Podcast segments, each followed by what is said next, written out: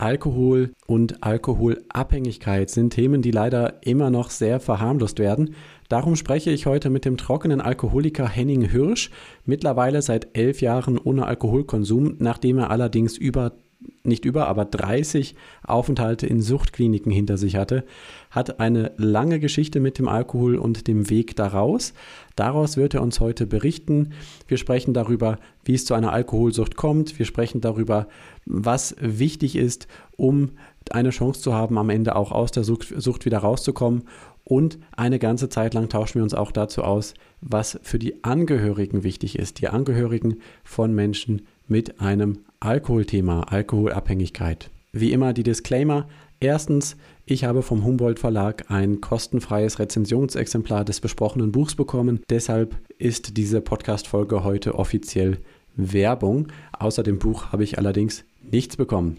Zweitens, selbstverständlich ersetzt diese Podcast-Folge keinen Arztbesuch, keine Therapie und alles, was wir hier sagen, sind unsere persönlichen Meinungen. Wir sind keine Ärzte. Das heißt, für Entscheidungen, die ihr möglicherweise aufgrund dieser Podcast-Folge trefft, können wir selbstverständlich keine Haftungen übernehmen. Ihr tragt selbst die Verantwortung. Wenn ihr die Vermutung habt, dass bei euch Alkohol ein Thema sein könnte, sucht bitte das Gespräch mit einem Arzt und mit Fachleuten. Alles Gute dafür. Und jetzt viel Spaß, wenn man das so sagen kann, bei der heutigen Podcast-Folge. Ich Stark, dein Ratgeber-Podcast zu Psychologie, Gesundheit und Lebenszufriedenheit. Ich bin Christian Koch, los geht's. Hallo und herzlich willkommen zu einer neuen Folge Ich Stark. Heute könnte etwas passieren, das ihr schon aus anderen Folgen kennt. Es könnte Humor geben, denn mein heutiger Gesprächspartner ist Rheinländer und ich freue mich sehr, ihn hier zu begrüßen. Henning Hirsch, herzlich willkommen hier im Podcast. Ja, ich freue mich auch dabei zu sein. Ob es humorvoll wird, schauen wir mal. Wenn nicht, dann nicht, das werden wir sehen. Schauen wir ähm, mal. Auf jeden Fall sind Sie ja auch Angehöriger einer Minderheit. Sie sind trockener Alkoholiker. Das schaffen nicht viele. Wie lange ist das schon her, dass Sie das letzte Mal Alkohol getrunken haben? Im Oktober, also sprich nächsten Monat elf Jahre. Elf Jahre. Also schon, genau, heute ist der 6. September 2022, wo wir das äh, aufzeichnen. Schon eine ganze Zeit. Und Sie haben in diesem Jahr einen Ratgeber veröffentlicht, Raus aus dem Rausch, Gebrauchsanweisung, um vom Alkohol wegzukommen. Ein Erfahrungsratgeber. Ein Thema, mit dem Sie sich leider auskennen. Ich habe mir gedacht, wir gehen vielleicht so ein bisschen Ihren persönlichen Weg mit und docken immer wieder an mit äh, verschiedenen Themen, die sich dann mhm. auftun. Ähm, Gerne. Vielleicht, vielleicht geben Sie uns vorweg mal so einen groben Kurzüberblick. Ihre Beziehung zum Alkohol war ja lange eine äußerst intensive. Ja, okay, dann würde ich sagen, wir machen es zwar schnell, damit es jetzt nicht langweilig wird, aber machen es doch chronologisch, ne, damit okay. Äh, so ein bisschen nachverfolgt wird, wie, wie, wie kommt man überhaupt an diese Droge ran. Ähm, ich habe jetzt nicht super früh damit begonnen. Ich würde mal sagen, so mit 14, 15 das erste Mal getrunken. Also getrunken heißt dann auch mal ein Glas Bier oder ein Glas Lambrusco, was es damals in den 80er Jahren noch gab. Mhm. ähm, also sagen wir so diesen berühmten Finger irgendwo mal ins Weinglas gesteckt bei irgendeinem Verwandten habe ich bestimmt schon früher. Aber ich sage mal so getrunken würde ich mal sagen so ab der Mittelstufe dann äh, Fahrt aufgenommen in der Oberstufe, also sprich so 12, 12., 13. Klasse, so mit 18, 19 Jahren. Ähm, da gab es natürlich dann auch schon so die ersten Besäufnisse. Hm, als Student, wo man ja auch den Vorteil hat, man muss jetzt morgens früh nicht äh, um halb sieben aufstehen, um um acht in der Schule zu sein. Als Student kann man sich ja so seine Vorlesungszeiten dann auch am Nachmittag legen, ähm, habe ich auch ordentlich weitergetrunken. Mhm, mh.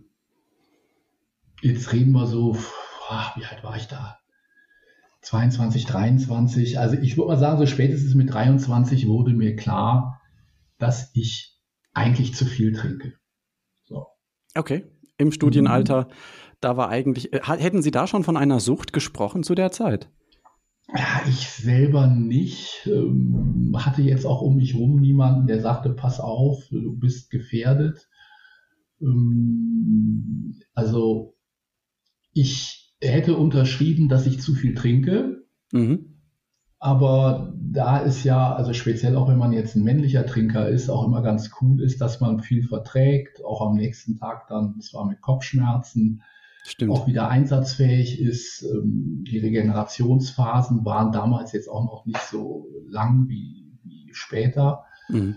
Ähm, wo ich dann zum Teil wirklich zwei Tage gebraucht habe, um wieder auf die Beine zu kommen. Also als Student ging es immer relativ fix. Ich hatte einen schlimmen Vormittag, aber so ab dem Mittag, frühen Nachmittag war es wieder okay. Ähm, hätte ich mich selber wahrscheinlich als gefährdet angesehen. Also ich wusste, dass ich zu viel trinke, mhm. aber von Sucht hätte ich damals nicht gesprochen, weil ich mich irgendwie der Illusion hingab, dass ich es im Griff habe. Mhm. mhm. Das also ist ja eine schlimme Illusion. Ne? Ja, ja, ja. Hätten Sie also auch nicht diesem äh, bekannten Satz gefolgt, ich habe da ein kleines Problem mit dem Alkohol? Nee, ich, nee ich, also ich hätte das Problem wahrscheinlich, ich war auch mal ganz froh, dass ich da nicht so drauf angesprochen wurde. Ähm, mhm. Doch, also ich habe das zum Teil schon als größer erkannt.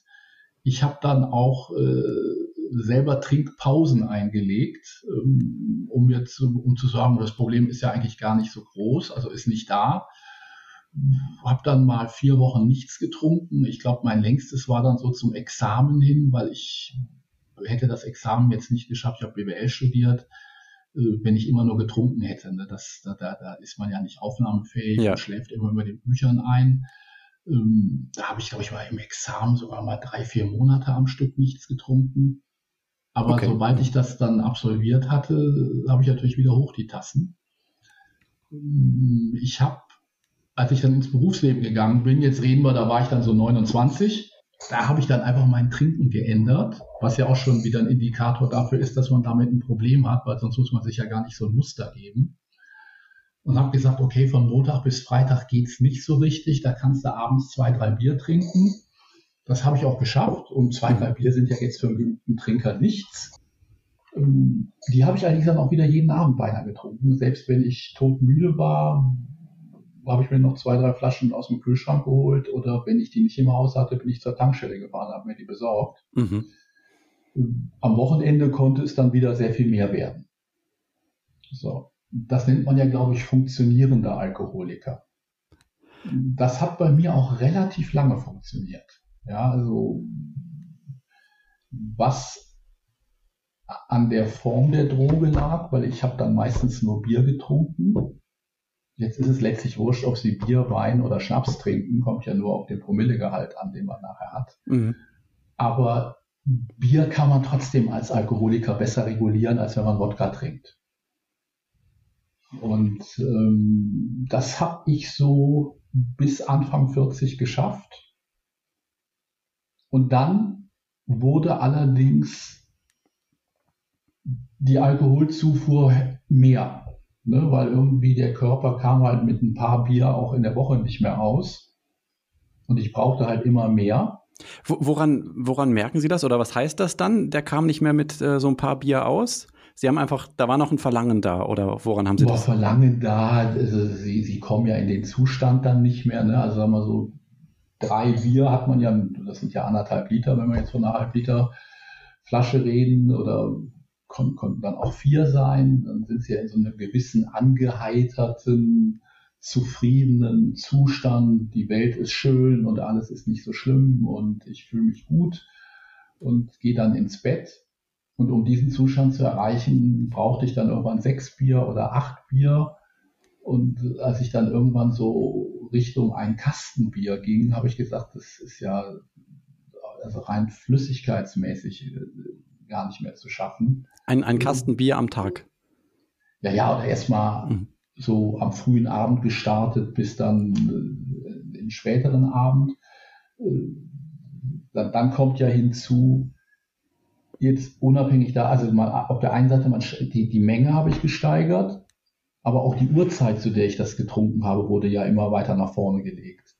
Also während ich dann mhm. früher gesagt habe, okay, ich mache das ab 20 Uhr, wurde es dann 18 Uhr, und dann irgendwann war ich bei mittags. Und eines Tages, obwohl da wurde mir dann auch klar, dass es jetzt eigentlich ganz kritisch ist, brauchte ich ja schon morgens früh Alkohol, um aus dem Bett zu kommen. Mhm. Der typische Eye-Opener. Ja. Eine der, der Fragen auch für die Sucht, ne? Braucht man ja. Alkohol morgens, um überhaupt richtig in die Gänge zu kommen? Das heißt, ich habe dann, das habe ich dann morgens früh auch erstmal mit Bier gemacht und äh, ich bin dann aber irgendwann auf, also wirklich auf, auf harten Alkohol, also auf Wodka umgestiegen, ne, weil wie gesagt, Bier ist von der Flüssigkeitsmenge her einfach äh, nicht mehr praktisch, praktikabel. Und das ging dann auch noch eine Zeit lang gut. Und es ging dann halt in einer Woche gar nicht mehr gut. Und da habe ich dann eine Woche im Grunde, da war ich allerdings dann auch schon alleine lebend, eine Woche durchgetrunken und wachte dann äh, zitternd und festgezurrt mit über 5 Promille auf einer Intensivstation auf. Mhm. Da wollte ich, das wollte ich gerade nachfragen. Wie kann man sich das vorstellen? Sie haben jetzt gerade gesagt, da haben Sie schon alleine gelebt. Das heißt aber die Zeit davor, wo schon auch ein deutlich hoher Alkoholkonsum war, da waren Sie noch nicht alleine und Sie machen kein ja, Geheimnis draus. Also das, äh, ich, hm. ich das, das werde ich ja oft gefragt. In der Zeit, wo ich noch mit meiner Familie zusammengelebt habe, hatte ich das mit meinen Bieren irgendwie, das war zwar am Wochenende dann hin und wieder schon mal hm. sehr viel, aber ich hatte das im Griff. Also ich konnte schon morgens früh aus dem Bett und arbeiten gehen und war auch tagsüber von mir aus äh, bis mittags etwas verkatert, aber ich äh, war ansprechbar und funktionsfähig. Eskalieren, also ich habe mich dann also von Frau, meiner Frau getrennt ähm, oder sie sich von mir oder wir uns beide, das ist eigentlich immer besser, ne? wir haben uns beide dann getrennt, wobei es da gar nicht so um den Alkohol ging, sondern einfach um so atmosphärische Differenzen, wo wir gesagt haben, passt halt nicht mehr. Mhm. Äh, die Kinder blieben bei meiner Frau. Ich war 50 Kilometer weg, war alleine. Ich kam eigentlich mit dem Alleinsein auch soweit ganz gut klar, aber das Alleinsein war halt so diese, der letzte Enthemmer, um zu sagen, jetzt brauche ich ja beim Trinken eigentlich auf gar keine mehr Rücksicht zu nehmen. Ich kann jetzt aber trinken. Mhm. Was auch erstmal dann abends war, aber das war dann halt abends so viel, dass ich im Grunde morgens schon wieder nachkippen musste. Wahnsinn. Und so erhöht sich das und baut sich langsam und langsam auf. Und zu der Zeit hätten Sie da dann gesagt, okay, ich habe wirklich eine Sucht. Das war Ihnen dann schon klar? Ja, zumindest ja, dieses Wort Sucht. Ja, ich weiß immer gar nicht, ob ich das damals schon verwendet hätte. Also mhm. ich hätte wahrscheinlich gesagt, ich habe ein massives Alkoholproblem. Aber ich hätte, ich glaube, ich habe trotzdem noch gedacht, ich habe es im Griff. Okay. Also, dass ich wirklich Alkoholiker bin, äh, habe ich also ich war dann zwei, drei Tage, ne? man ist ja dann eine Nacht auf der Intensivstation, wird dann in eine, in Anführungszeichen, normale Station. Die Intensivbetten sind ja rar, die werden ja dann wieder benötigt, verlegt. Dann war ich nochmal zwei Tage, glaube ich, in diesem, also in diesem Krankenhaus und dann kamen halt mehrere Ärzte auf mich zu und sagten, hören Sie mal, wir können Sie jetzt natürlich nach Hause schicken, Sie sind ja ausgenüchtert und sonst haben wir jetzt bei Ihnen auch nichts festgestellt. Wir raten Ihnen aber in eine Suchtklinik zu gehen. Habe ich gesagt, was soll ich in einer Suchtklinik? Mhm. Und ähm, das wurde mir doch sehr intensiv ans Herz gelegt und dann habe ich gedacht, okay, ich mache jetzt auch nochmal eine reguläre Entgiftung. Und ähm, als ich da war, war dann so am ersten Abend, war dann so, kam einer von den, ich weiß nicht, Alkoholikern oder von der Caritas oder Kreuzbund und hielt uns da so einen Vortrag und stellte sich dann halt auch vor, er sei, was weiß ich, der Jupp und seit 20 Jahren trockener Alkoholiker. Und jeder, der hier sitzen würde, sei Alkoholiker, weil sonst wäre der gar nicht hier in der Suchtklinik gelandet. Weil ein mhm. normaler Mensch landet ja nicht, wenn er einmal betrunken ist, in der Suchtklinik. Ist was dran. Und äh, da gab es dann viel Widerspruch. Ich habe das mal so schweigend hingenommen, habe dann eine Nacht drüber geschlafen und am nächsten Morgen habe ich gedacht, doch, das stimmt ich wäre sonst nicht hier. Ich bin mhm. Alkoholiker. Und habe ich da drei Wochen eine Entgiftung gemacht, ähm, nach der ich sogar, ich glaube, auch zwei Monate nichts getrunken habe. Dann habe ich gedacht, siehst du, es klappt doch. Ich habe doch zwei Monate jetzt nichts getrunken. Habe dann mir wieder ein Bier geholt und war nach ein paar Tagen wieder auf dem Level wie, wie zuvor. Mhm. Und das habe ich äh, binnen vier Jahren 30 Mal wiederholt. 30 Mal, also 30 Mal Aufenthalt in einer Suchtklinik. Ja. Wahnsinn. 30 Entgiftungen. Wahnsinn. Mhm. Sie, Sie, Sie, Sie schreiben ja auch, eigentlich, wer wirklich es schafft, trockene Alkoholiker zu werden, das sind Menschen, die haben richtig Menschenkenntnis und eigentlich müssten die in den Personalabteilungen arbeiten, denn ähm, in diesen 30, äh, drei, bei diesen 30 Aufenthalten und zusätzlich Reha oder ich weiß nicht, was sie noch alles gemacht haben, haben Sie eine Schätzung, wie viele Stunden Sie dort in Selbsthilfegruppen mit psychologischer Betreuung und so weiter zugebracht haben?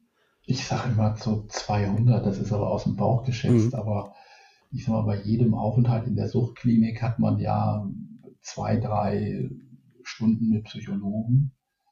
Ähm, also wenn ich das mal 30 nehme, bin ich ja schon auf 60 bis 90 oder 100 Psychologenstunden. Und dann habe ich ja zwei Reha-Aufenthalte gemacht und da ist ja jeden Tag stundenlang Gruppentherapie. Ne, also mhm. da komme ich wahrscheinlich dann sogar auf über 300 Stunden, die ich äh, in solchen Runden verbracht habe. Und das schärft schon so das Beobachtungsbewusstsein. Also man kann äh, relativ gut einschätzen, ob einer jetzt die Wahrheit erzählt, rumeiert oder lügt. Zitat aus Ihrem Buch. Nirgendwo, nirgendwo wird so viel gelogen und Unsinn erzählt wie in Politik, offenen Ehen und Alkoholgruppentherapien.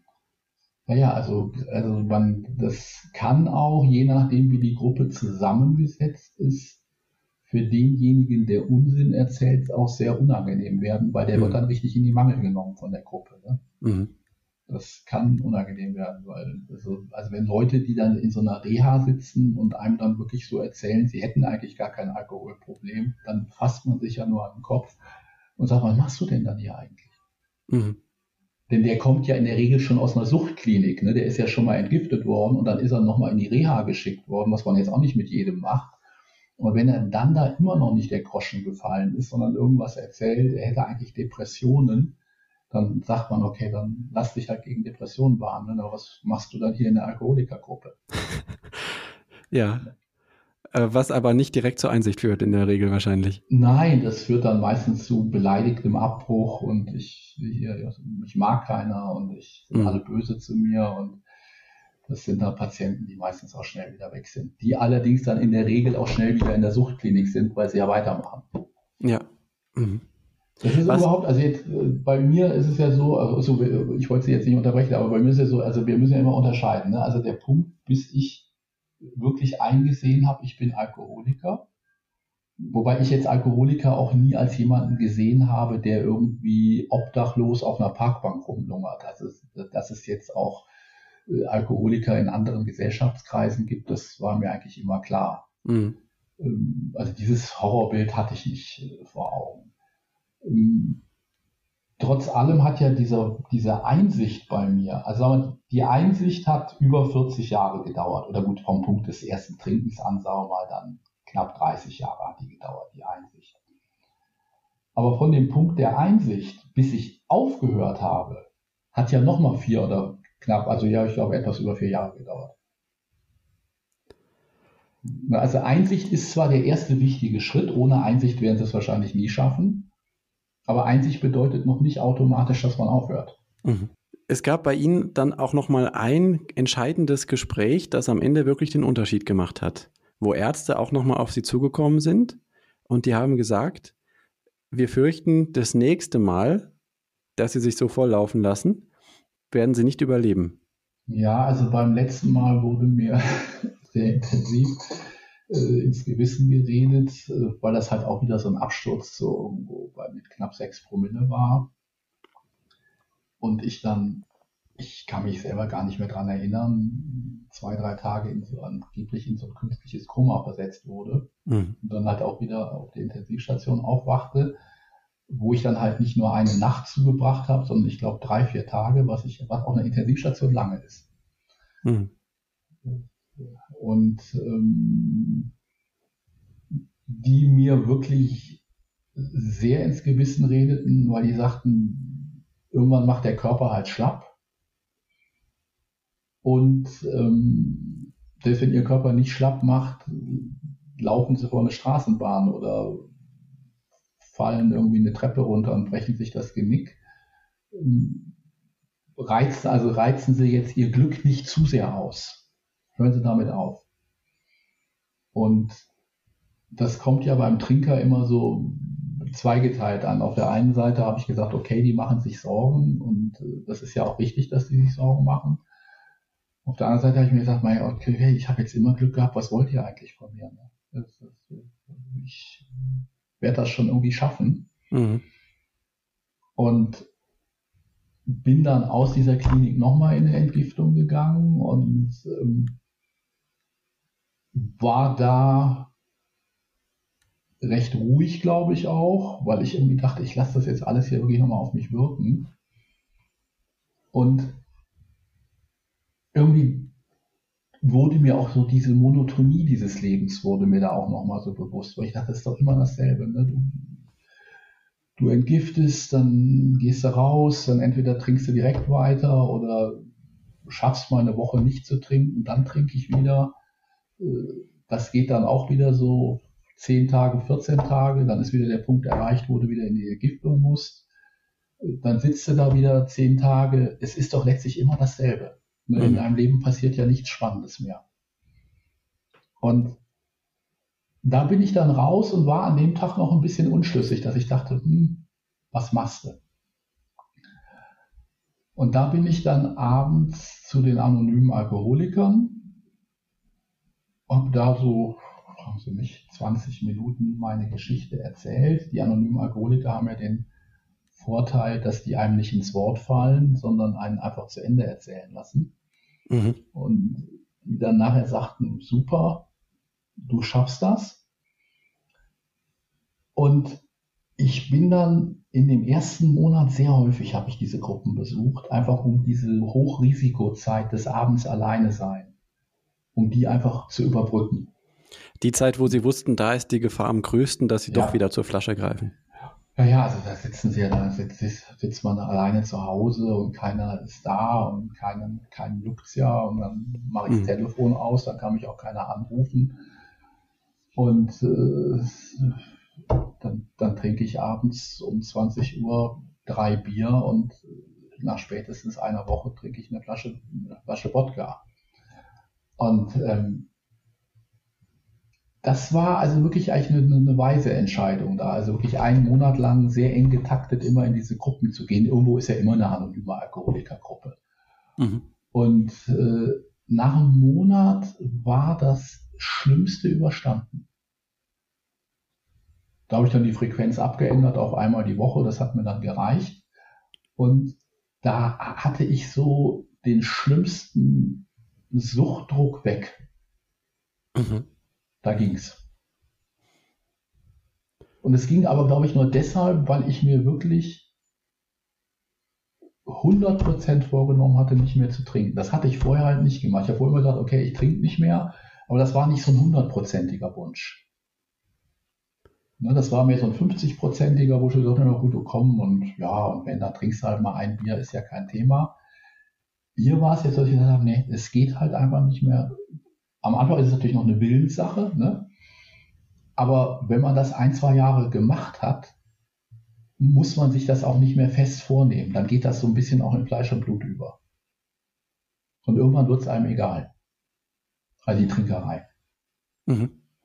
Ich konnte schon nach einem Jahr wieder, weil man kann ja dem Alkohol bei uns nicht entfliehen. Ne? Irgendwo ist ja immer Alkohol und ich bin ja an, an jeder, an jeder Kasse, an jeder Supermarktkasse ja. gibt es ja Alkohol. Ja, die, den gibt es wahrscheinlich wirklich nur für Alkoholiker, denn wer kauft sich sonst einen Flachmann an der Kasse? Mhm. Ähm, ich bin am Anfang auch so ein bisschen Slalom gelaufen durch die Supermärkte. Da dachte ich, ja komm, jetzt bloß nicht an die Schnapsregale. Habe am Anfang auch so Partys gemieden und äh, oder wenn ich wo eingeladen war, habe ich vorher gesagt, naja gut, aber dann bitte kein Alkohol, irgendwie, dass da auch nichts kredenzt wird.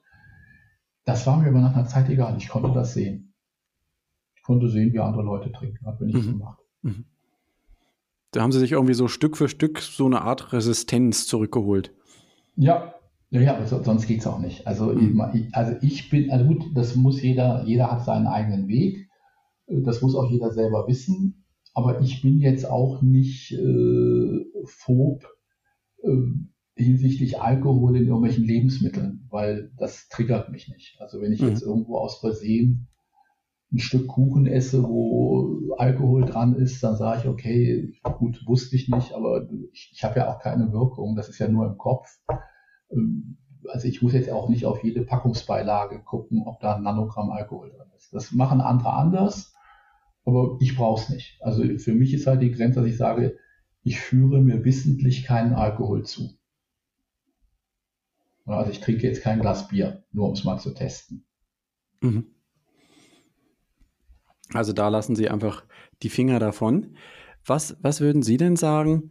Es gibt ja dann oft die Frage, okay, äh, woher kommt das eigentlich? Sie nennen das die Frage nach dem Urknall. Ne? Was ist eigentlich mhm. bei mir der Auslöser, dass ich überhaupt in den Alkohol, in die Alkoholabhängigkeit reingeraten bin? Mhm. Und darauf haben Sie eine Antwort, die sagt, naja, das große Ereignis ist es gar nicht unbedingt. Ja, wir, müssen, wir müssen unterscheiden zwischen Gründen und Auslöser. Ne? Gründe und Auslöser, was ist da der Unterschied? Die Gründe gibt es ja eigentlich nicht viele. Ne? Also man kann sich darüber streiten, gibt es ein Säufergehen? Mhm. Also sprich, hat man schon äh, nahe Verwandte, die auch an der Flasche gehangen haben. In der Regel ist das so. War auch bei mir so. Nicht so exzessiv wie bei mir, aber gab es. Ähm, der zweite Grund wäre die Sozialisation, sprich, also Alkohol ist seit Kindheit, Jugend kein Tabuthema steht in der Familie auf dem Tisch, hat man im Freundeskreis überall. Also man hat jetzt nicht die Scheu, an den Alkohol ranzugehen. Ähm, der dritte ist natürlich dann die Gewöhnung, die jahrelange. Mhm. Also Alkohol ist ja nichts, wovon man jetzt von heute auf morgen abhängig wird. Das hat ja schon eine gewisse Anflutungsphase. Bei manchen schneller, bei manchen dauert es länger. Ich würde mal sagen, bei mir hat so fünf Jahre gedauert. Diese Gewöhnungsphase. Diese Gewöhnungsphase, ja. ja. Fünf Jahre. So. Und dann gibt es natürlich konkrete Auslöser. Ne? Was weiß ich, mir läuft die Frau weg, äh, meine Firma geht pleite, ich weiß nicht, wie ich die nächsten Rechnungen hier bezahlen soll, fliege ich aus meiner Wohnung raus. Das sind dann so konkrete Auslöser. Die Auslöser würden aber nicht zum Trinken führen, wenn man sich nicht vorher jahrelang daran gewöhnt hätte, alles mit Alkohol lösen zu wollen. Mhm. Ja, also niemand käme ja sonst auf die Idee zu sagen, naja gut, okay, ähm, mir ist jetzt, ich war ja immer Freiberufler, mir sind jetzt hier zwei, drei Aufträge flöten gegangen. Ähm, ich trinke darauf jetzt mal zwei Flaschen Wodka. Macht ja ein normaler Mensch nicht. Mhm. Andere würden damit eben anders umgehen, andere Lösungen suchen. Ne? Ähm, ja, oder sagen wir, wenn sich jetzt einer betrinkt, würde er sagen, ich betrink mich einmal, ab mhm. einen Tag lang diesen Katzenjammer, aber dann ist es überstanden. Während der Trinker ja sagt, ich trinke, der hat ja noch nicht mal vor, sich zu betrinken, weil ich konnte ja Promille eigentlich ganz gut immer. Ich wollte mich halt nur in so einen Zustand, wo mir so alles egal wurde. Aber ich wollte den Zustand dann halt am nächsten Tag wieder herbeiführen und den Tag darauf wieder. Hm. Und das würde der normale Mensch ja nicht machen. Man kann das ja durchaus in manchen Situationen von außen auch erstmal verstehen. Ne? Also ich habe in meiner Zeit als Flüchtlingsberater zum Beispiel auch mal jemanden besucht in, seinem Unter in seiner Unterkunft in seinem Zimmer. Da hat er mir gezeigt, schau mal, was hier alles an, an Alkoholflaschen an der Wand steht. Eigentlich will ich gar nicht trinken, Christian aber ich darf nicht arbeiten, ich darf nichts machen, ich hänge den ganzen Tag hier rum. Irgendwie ist das ja nachvollziehbar. Genauso wie wenn Sie sagen, da, da läuft die Partnerin weg, da gibt's eine, da, da, da geht die Firma pleite. Kann man ja irgendwie nachvollziehen. Gefährlich ist es aber trotzdem. Ähm, was, was könnten Sie denn vielleicht ähm, Angehörigen oder Alkoholikern auch selbst so mitgeben? Was sind Zeichen, die zeigen, na, das ist jetzt mehr als nur, ich betrink mich mal und dann habe ich es hinter mir. Was, was sind die Zeichen, wo man erkennen kann, naja, es geht jetzt schon so langsam in Richtung Sucht? Ja, das ist ja eigentlich relativ schnell zu bemerken. Ne? Also mhm. wenn jemand jetzt jeden Tag Alkohol trinkt, ist es ja Sucht, weil sonst bräuchte ich das ja nicht jeden Tag. Mhm. Jetzt gibt es natürlich die einfache Variante, ich merke das demjenigen auch an, dass der jeden Abend blau ist. Oder zumindest in einem Zustand ist, der jetzt nicht mehr 0,0 entspricht, sondern ich sage, naja, der ist ja schon eher bei 1,5 bis 2 Promille. Äh, dann ist natürlich, dann gibt es diejenigen, die natürlich so trainiert sind, dass man es ihnen gar nicht so unbedingt anmerkt, aber man sieht halt trotzdem, dass die jeden Tag trinken. Ja. Die holen sich halt jeden zweiten Tag eine neue Flasche Rum oder Wodka und man sieht, okay, nach zwei Tagen ist die Flasche wieder leer. Mhm. Das sind ganz glasklare Indikatoren für Sucht. Und ähm, jetzt müssen wir halt nur unterscheiden, wie gehen die Angehörigen damit um, wie geht der Trinker selber damit um. Es gibt den angenehmen Trinker, der es zumindest einsieht und sagt, okay, ja, ich gehe mal in eine Suchtberatungsstelle und guck mal, was es da alles gibt. Die Leute haben ja immer eine wahnsinnige Angst, ich muss zur Suchtberatung. Das ist völlig harmlos. Da, da sitzt ihnen ein Sozialarbeiter gegenüber in der Regel und hört sich das an und gibt dann erstmal Tipps, wo man hingehen kann, um da mal was medizinisch-psychologisch dran zu ändern. Mehr ist er nicht. Man, man, wird nicht direkt eingeliefert oder abgeholt nein, nein, oder also beschimpft. Nicht bei einer, einer Suchtberatung. ne, ich meine, äh, gegen ihren Willen eingeliefert, da muss schon was passieren, dass man gegen seinen Willen eingeliefert wird. Mhm. Ähm, aber trotzdem haben ja wahnsinnig viele davor Angst. Ne? Und ich kann mir das beruflich nicht leisten, ohne drüber nachzudenken, dass das andere ja im Grunde viel schlimmer ist, weil wenn es im Beruf dann irgendwann rauskommt, dann sind ja die Reaktionen des Arbeitgebers in der Regel sehr viel härter, als wenn man das freiwillig direkt anspricht und es macht. Mhm. Ja, also meine Erfahrung ist eigentlich, dass die Umgebung relativ gnädig ist mit Leuten, die es durchgezogen haben. Wir sagen, okay, du willst ja, du hast ja geguckt, dass du was änderst an, an deinem Zustand. Okay, das ist ja ein Grund für Hoffnung. Also es gibt, ja. äh, man wird dann nicht ein Leben lang unbedingt so stark abgeurteilt, sondern es gibt sowas wie eine neue Chance. Ja, ja, also weil Alkohol ist ja was, das, Sie sagen, ich gehöre einer Minderheit an. Okay, jetzt vielleicht als langjähriger trockener Alkoholiker, da, da gibt es ja jetzt nicht so viele. Mhm. Aber als Alkoholiker gehöre ich ja keiner Minderheit an. 10 Prozent, also klar, sind jetzt nicht 100, aber 10 Prozent in Deutschland haben ja ein Alkoholproblem. 10 Prozent, also kann man so gedanklich mal durchgehen, 10, 20, 30, 40 Leute, die man kennt. Statistisch einer davon, also einer von 10 der hat Aber über 15, ne? die Statistik beginnt mit 15. Mit, okay.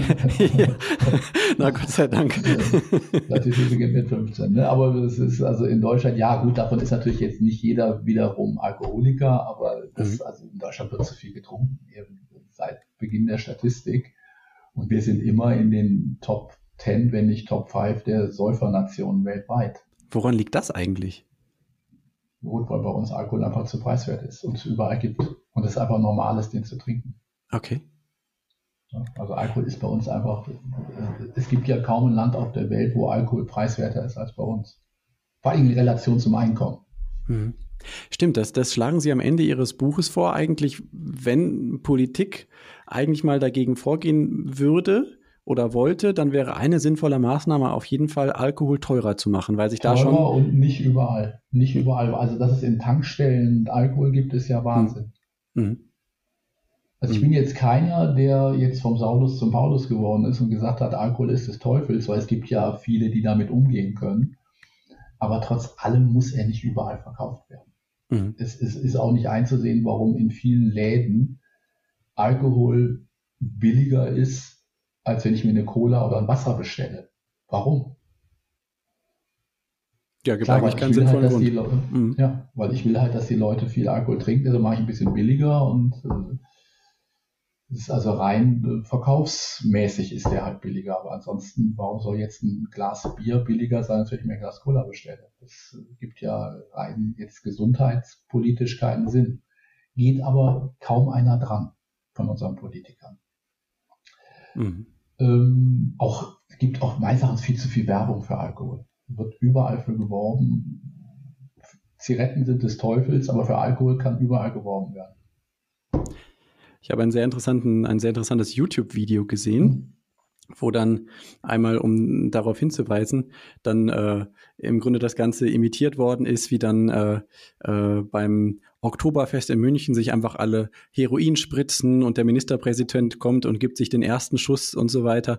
Und äh, äh, das ist ja eigentlich genau das, was wir mit Alkohol machen. Es wird sogar dann noch ähm, im, im Grunde gefördert. Ne? Ich glaube, Jürgen Trittin habe ich mal sagen hören, dass das Oktoberfest ist eigentlich die größte offene Drogenszene in Deutschland. ja, ja, also hat er nicht unrecht. Das ist jetzt, äh, ja klar, jetzt bei Ihnen in Bayern ist ja Bier auch noch ein Grundnahrungsmittel.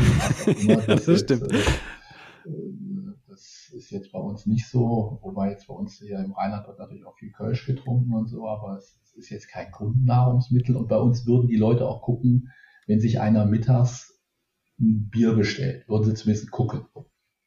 Alles mhm. möglich. Ähm, aber um jetzt mal so, was können, was können Angehörige tun? Ähm, da ist, besteht ja das Problem, dass der Angehörige, wenn er es zu lange duldet, zum Co-Abhängigen. Ja, das ist ein Riesenthema. Da möchte ich mit Ihnen auf jeden Fall drüber reden. Und ich würde gerne starten mit der Frage, wann es überhaupt Sinn hat, da ins Gespräch zu gehen. Sie haben in Ihrem Buch, also äh, in Ihrem Buch so eine interessante Anekdote. Ich weiß nicht, vielleicht ist es auch ausgedacht, aber wahrscheinlich nicht unrealistisch. Da schreiben Sie, wenn jemand gerade noch in der Weinlache liegt und sagt, ich bin kein Alkoholiker, ich trinke nur am Wochenende. Und man antwortet dann, heute ist aber Dienstag. Und er sagt, ich habe meine Gründe, warum ich eine Ausnahme mache. Dann hat es eigentlich keinen Sinn, mit dem zu reden. Nein, hat es auch nicht. Warum? Ja. Und, und, und wann, wann hat es Sinn? Also vielleicht können Sie, können Sie damit reinstarten. Ja, also das ist ja im Grunde genommen so ein plakatives Beispiel für Leute, die völlig uneinsichtig sind. Ja. Da hat es in der Regel keinen Sinn, weil da sollen Sie sich mit einem, der ist uneinsichtig, selbst wenn Sie dem jetzt zehn Minuten ins Gewissen reden, das interessiert den ja gar nicht. Das, ist, das geht links rein, rechts wieder raus oder der, der wird den Kontakt zu ihnen abbrechen. Wird sagen, der, der, das ist ein Moralapostel, passt nicht zu mir, ist ein Spießer, äh, da bricht er den Kontakt ab. So. Mhm. Um, um sich darüber zu unterhalten, setzt das ja auch beim, beim, beim, beim Alkoholiker eine gewisse Offenheit voraus oder sagen wir eine gewisse Einsicht voraus, dass man sagt, hör mal zu, ich beobachte das jetzt seit einer Zeit, du hast wirklich ein massives Problem, weil du kommst keinen Tag ohne Alkohol aus, ähm, du bist auch abends meistens in einem Zustand, äh, der nicht mehr schön ist, äh, du musst was dran ändern. Mhm. Sollte man das so deutlich dann sagen oder lieber Ja, man sollte schon mhm. gucken, dass man, also freundlich, aber deutlich, weil sonst bringt es ja nichts. Ne? Mhm. Man muss sich nur immer der Gefahr bewusst sein, dass der andere blockiert und danach den Kontakt abbricht. Mhm. Weil das will er sich ja nicht nochmal ein zweites Mal anhören, wenn er will. Also ähm, das ist jetzt, sagen wir mal, solange man nicht so ein Bekannter ist, ist das ja eigentlich relativ egal dann hat man halt mal einen Bekannten weniger. Als Familienangehöriger ist natürlich schwieriger. Das stimmt.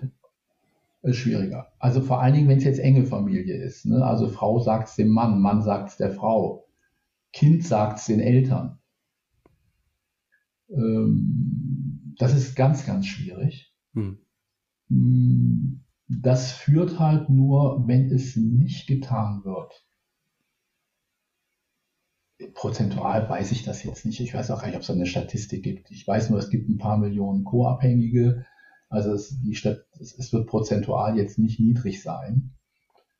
Hm, führt halt dann dazu, dass derjenige, der es nicht geregelt bekommt mit seinem Partner, in die Co-Abhängigkeit abdriftet. Mhm.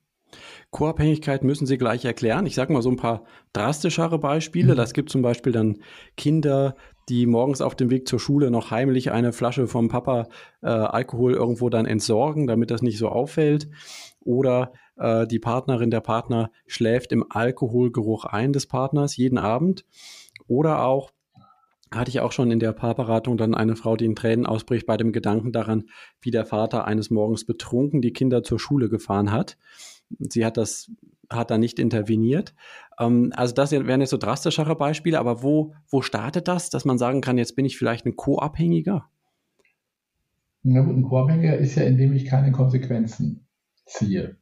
Das heißt, das reicht eigentlich schon. Dann, dann heißt das, ich dulde das, ich bin irgendwie mit drin. Sobald ich anfange, es zu dulden und es vor allen Dingen länger zu dulden. Ich meine, ist ja jetzt kein Aufruf dazu zu sagen, pass mal auf, dein Partner trinkt hin und wieder, du musst dich von dem trennen. Mhm. Nur wenn das natürlich der Dauerzustand bei dem Partner wird. Und ich habe jetzt schon mal versucht, es auf Diskussionsebene mit ihm irgendwie anzusprechen und zu lösen und es kommt halt nichts, er, er tut nichts dann muss ich ja schon überlegen, was sind jetzt die nächsten Schritte. Und auch wenn sich das hart anhört, ich glaube, der einzig erfolgversprechende Schritt ist zu gehen. Mhm. Ist zu gehen. Diese Beziehung, heutzutage sagt man ja dann toxische Beziehung, was ja alles Mögliche sein kann. Ja. Aber äh, das ist ja dann auch eine toxische Beziehung. Ne? Der eine ist drogenabhängig, Alkohol ist ja auch eine, auch eine Droge. Äh, der andere ist es nicht der erduldet das dann aber jeden Tag mit zum Teil ja auch unschönen Auswüchsen. Am nächsten Morgen tut ja dann der Drogenkranke immer erstmal so, als ob nichts passiert ist, kann sich ja nichts erinnern, sagt auch so schlimm war es doch nicht und Schatz, ich liebe dich ja trotzdem, auch wenn ich dir eventuell am Abend vorher ein blaues Auge geschlagen habe, aber ist doch alles nicht so schlimm. Mhm. Ähm, kann ja auch rein verbale Gewalt sein das ist meines Erachtens dann nur, also entweder geht dann der Betroffene freiwillig in eine Klinik und dann auch in eine Therapie und ist dann danach auch trocken. Oder aber, wenn er einfach ungebremst so weitermacht, und das wird ja in der Regel schlimmer, es wird ja nicht besser. Mhm. Denn der Körper braucht ja immer mehr mhm. Alkohol. Äh, dann ist meines Erachtens für denjenigen, der jetzt nicht co-abhängiger werden will, die sinnvollste Konsequenz, er verlässt die Beziehung. Mhm. Wenn man da so von außen drauf schaut, ne, gestern habe ich dir ein blaues Auge gehauen, heute ist wieder alles gut, dann kann man von außen ja eigentlich nur den Kopf schütteln. Aber wenn man drin steckt, ist es ja viel schwieriger.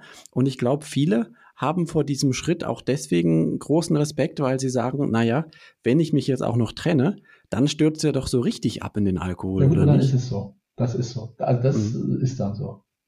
Mhm. Also es, es gibt ja wirklich viele Gründe. Es ist ja meistens, wir haben kleine Kinder, gut, aber was für die Kinder ist es ja auch besser, die gehen, als wenn die dieses Elend jetzt jahrelang miterleben.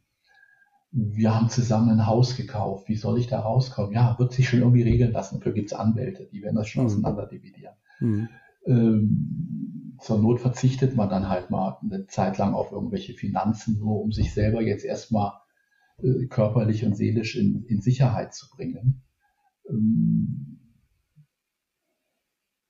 die Regel ist aber, dass die natürlich trotzdem, die bleiben ja häufig zusammen. Und äh, gut, es gibt ja bei der Co-Abhängigkeit auch Abstufungen.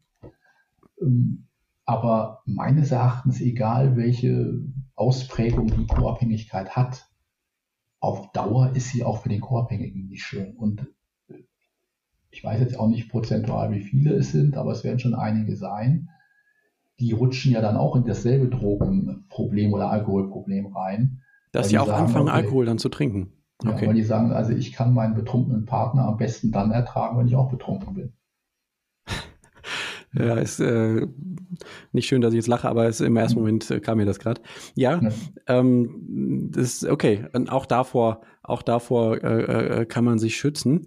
Ähm, haben Sie denn irgendwie was, wo Sie sagen, stell dir mal diese Frage oder so oder nimm mal diesen Gedanken mit, ähm, um dir bewusst zu werden, dass es wirklich sinnvoll ist, jetzt äh, äh, sozusagen ein neues Leben anzufangen und sich hier zu trennen? Naja, im Grunde haben Sie es ja gerade schon gesagt, ne? Also jetzt also aus, aus, aus, aus, Sicht, aus, aus Sicht des Co-Abhängigen, ja, das, also, mhm. er wird da nicht rauskommen. Also er, das ist, äh, solange der Alkoholis, also der alkoholtrinkende Partner nichts macht, sondern jeden Tag, also machen heißt ja, ich begebe mich in der Suchtberatungsstelle und von da in medizinische Betreuung, gehe dann auch was ja häufig dann auch sehr sinnvoll ist, in der Entgiftung und von der Entgiftung in der Reha. Solange dieser Schritt, also das nicht gemacht wird, äh, wird sich an dem Leben des Co-Abhängigen auch nichts ändern, weil es ist dann einfach, er, er, hat sich vielleicht irgendwann dran gewöhnt und sagt, mhm. okay, wahrscheinlich wie in einem Kriegsgebiet, ne? wenn jetzt das erste Mal, wenn Bomben einschlagen und Raketen, hat man Angst und wenn dann so die 20. Rakete einsteckt, hat man sich irgendwie dran gewöhnt und nimmt das irgendwie eventuell als Normalzustand hin. Mhm. Aber äh, viel anders ist es bei so einem Co-Abhängigkeit auch nicht. Dann nimmt man halt die schlechte Performance des Partners einfach als Normalzustand. Bloß man wird dann nie mehr zufrieden sein. Hm, man wird da nie mehr zufrieden sein. Also das äh, muss man sich wirklich vor Augen führen.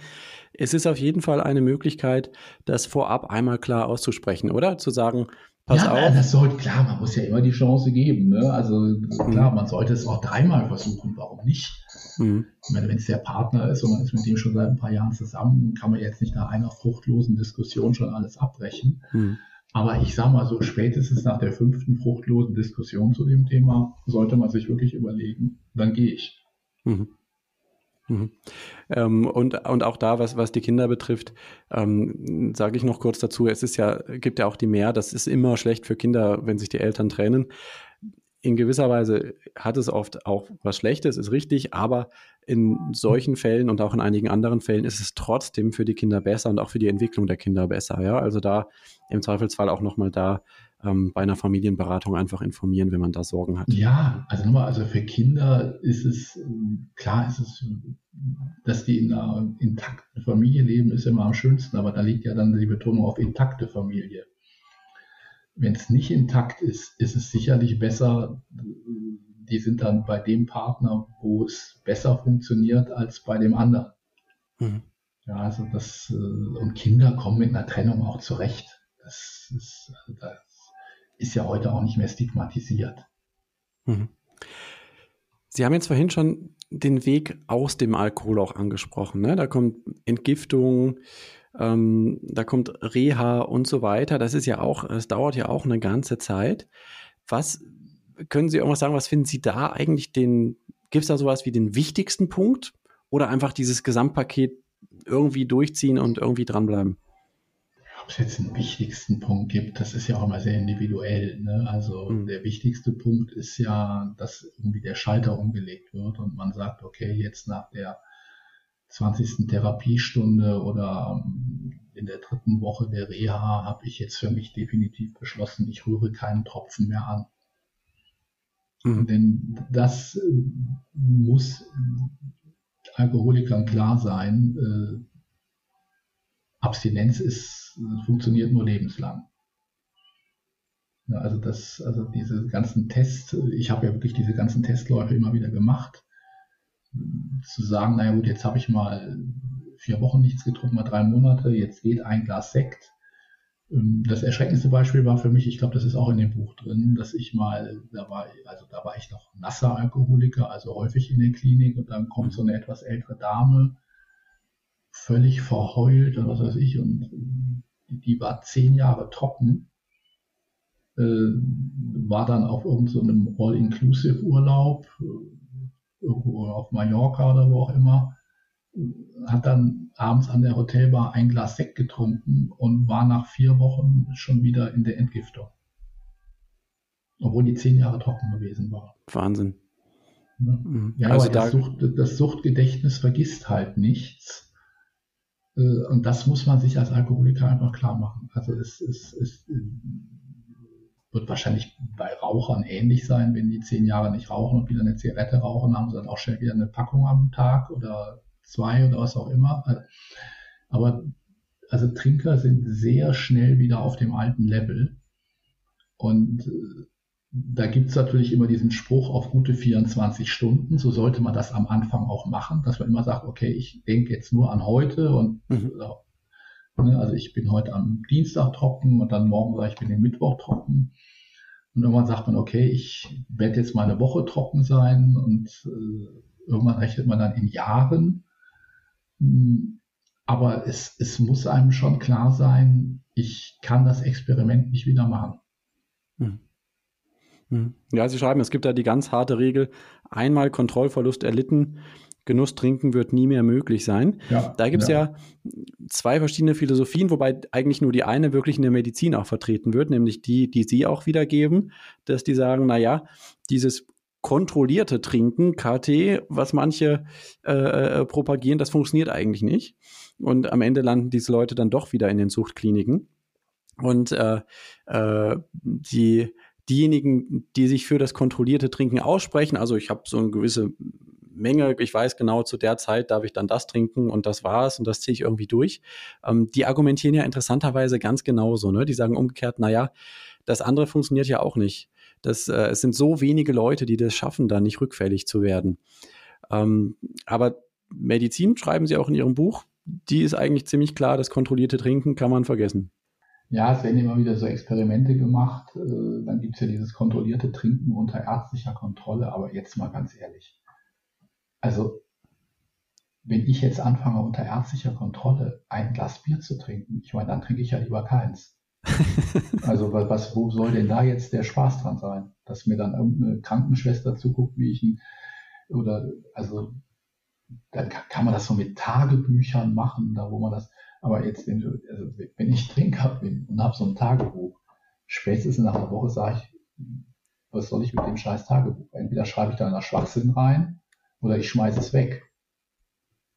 Mhm. Also, also ich persönlich halte vom kontrollierten Trinken nichts. Es mag absolute Ausnahmen geben, wo das funktioniert.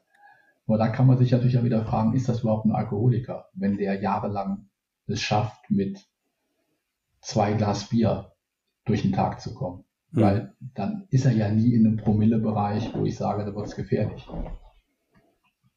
Also ich glaube, kontrolliertes Trinken ist wahrscheinlich eher was für Leute, die diesen Kontrollverlust überhaupt nie erlitten haben. Mhm.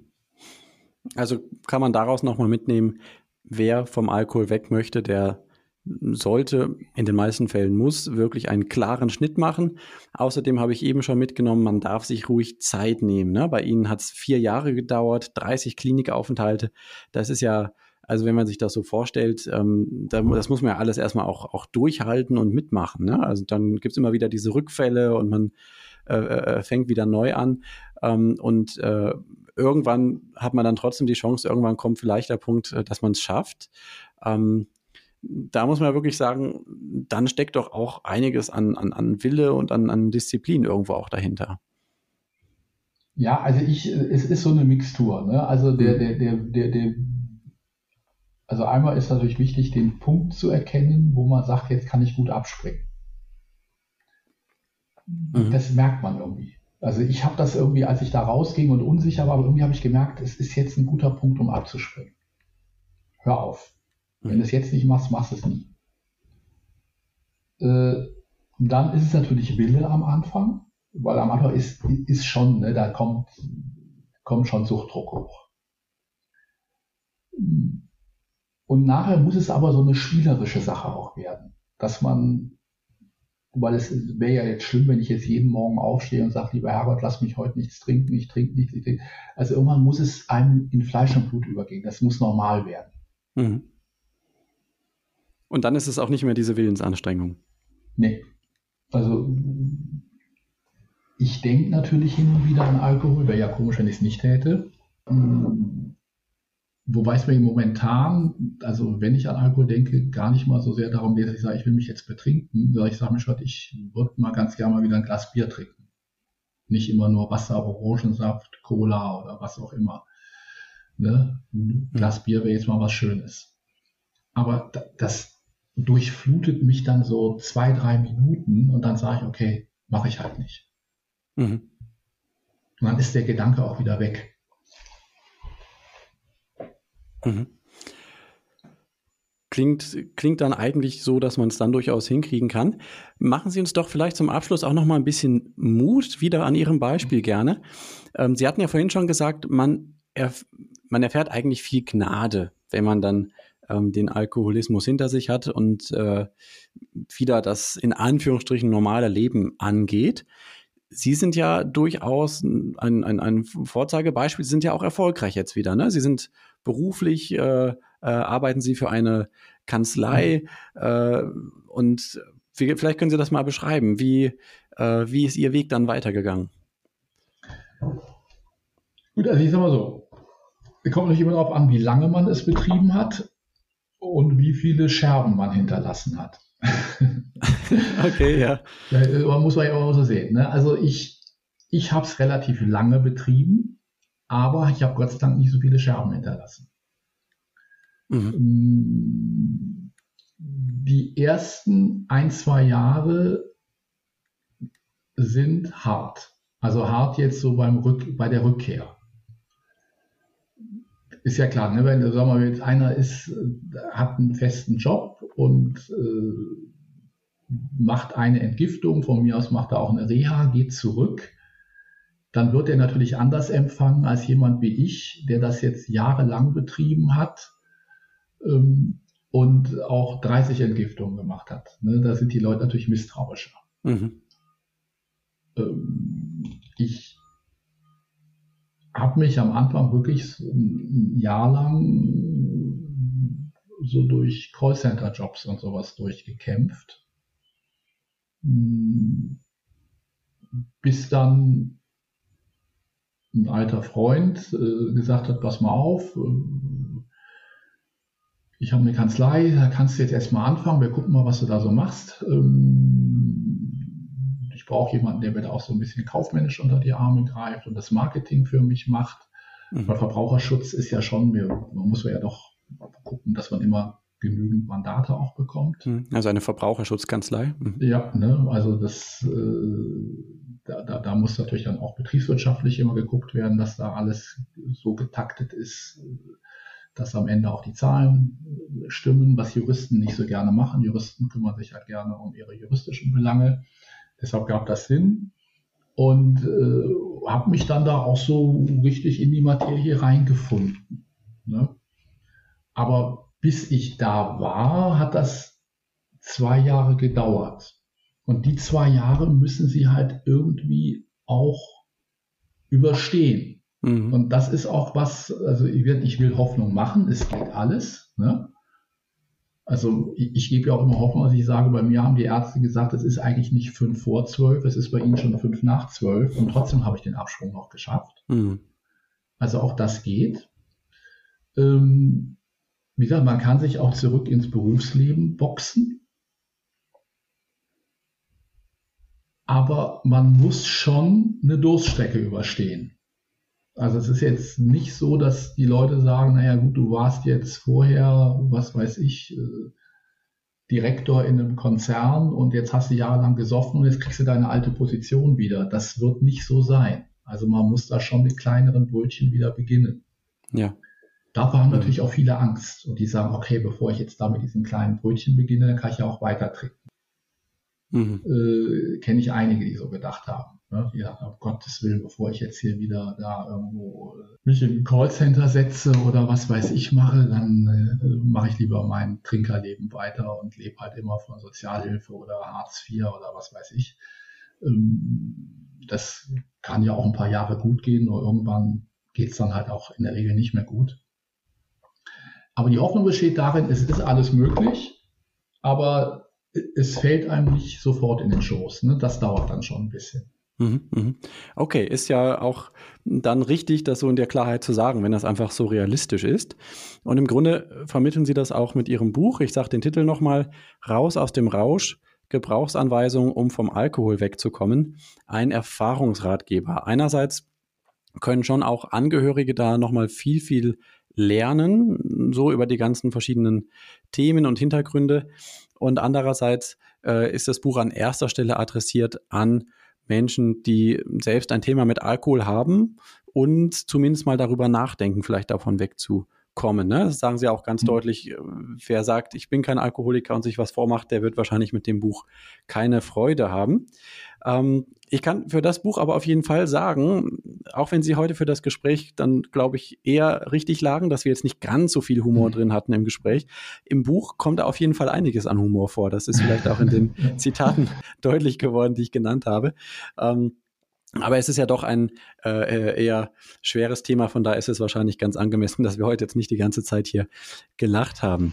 Sie nee, haben außerdem, also, ja? wenn ich da manchmal so Widmungen reinschreibe und so, dann will man immer manchmal viel Spaß beim Lesen oder denkt man immer, Gott, das ist ja so ein todernstes Thema. Ja. da kann man ja eigentlich gar nicht reinschreiben, viel Spaß beim Lesen oder so. Ne? Also, äh, ja gut, ich habe versucht, das humorvoll darzustellen, weil Alkoholiker sind äh, irgendwo auch wenn man die so in diesen Entgiftungsstationen kennenlernt, äh, da trifft man doch auch sehr viel humorvolle Leute, die mhm. dann also auch äh, über sich selber Witze machen können. Und ich finde, man muss auch so ein todernstes Thema muss man schon versuchen, auch ein bisschen humorvoll rüberzubringen, weil sonst will das ja auch keiner lesen. Also es ist super anschaulich, es ist sehr, sehr angenehm zu lesen, das kann ich wirklich sagen. Mhm. Ähm, was ich nicht beurteilen kann, ist ihr erstes Buch, oder nicht ihr erstes, sie haben ja schon viel geschrieben, aber ihr ja. erstes Buch zum Thema, Saufdruck, das habe ich nämlich nicht gelesen. Worum geht es da? Und das habe ich, das ist ein autobiografischer Roman. Ich habe zwar dem, der, der Hauptdarsteller bin ich, aber ich habe ihm dann einen anderen Namen gegeben. Heute würde ich mich sogar mit eigenem Namen, aber damals war ich jetzt noch nicht ganz so weit. Aber ich stehe natürlich als Autor vorne auf dem Deckel drauf. Mhm. Äh, da hatte ich schon so immer in den Entgiftungen und Reha-Kliniken hatte ich mir immer schon so so seitenweise so ein bisschen was geschrieben und ähm, hatte also so ein unstrukturiertes Manuskript.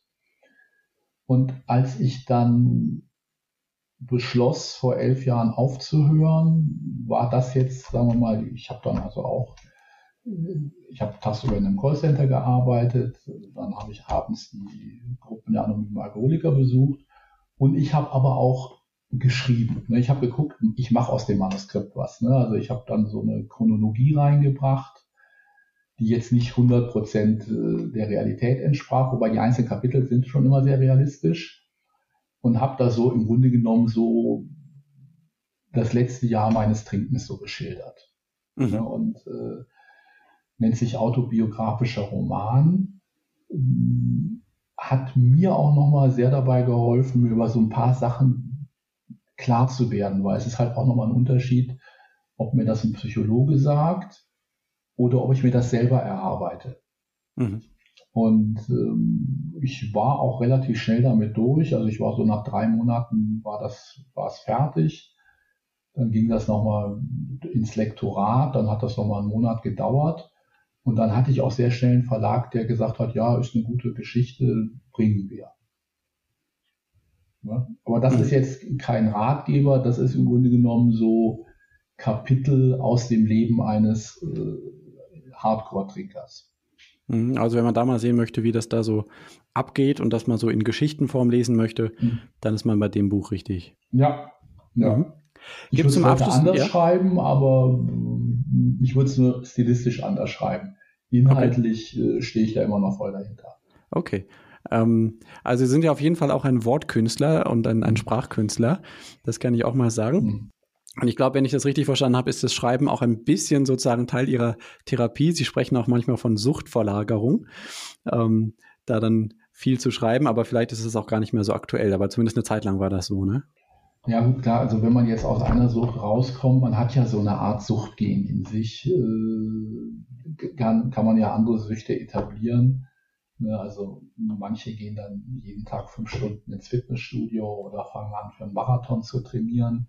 Mhm. Ähm, mir hat Schreiben immer viel gebracht. Ähm, ich habe da eine Zeit lang sicherlich suchtartig geschrieben ich schreibe immer noch sehr gerne, aber auch das reguliert sich nach einer Zeit. Ne? Mhm. Also habe jetzt heute nicht mehr so das Verlangen in mir, ich muss in drei Monaten jetzt einen 400 Seiten Roman zu Papier bringen.